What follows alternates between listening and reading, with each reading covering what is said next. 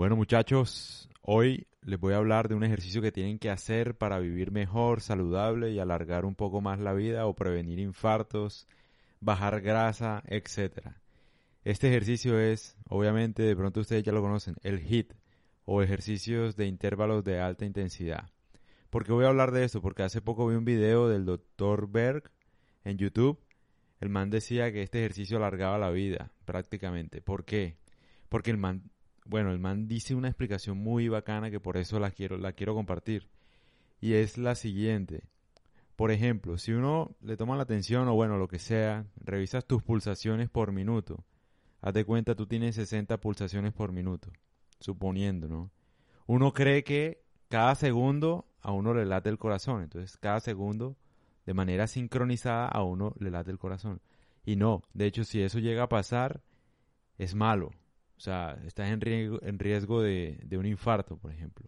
El corazón generalmente late de manera desincronizada o dispareja. Es decir, cada latido debería ser idealmente al 1 al 1 al, al, primer segundo, un segundo, el otro al 1.22 segundos, o al 0.88, o al 0.77, etcétera. Así. Así tiene que darse de manera dispareja. ¿Por qué? Porque eso le da elasticidad al corazón.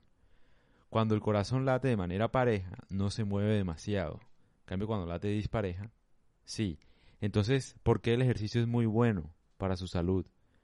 Porque los ejercicios de alta intensidad, es decir, que vas a toda velocidad durante un minuto y después descansas dos minutos, los dos minutos siguientes y después vuelves eh, alta intensidad y después descansas otra vez dos minutos y así hacen que el corazón fomente esa desincronización de latidos.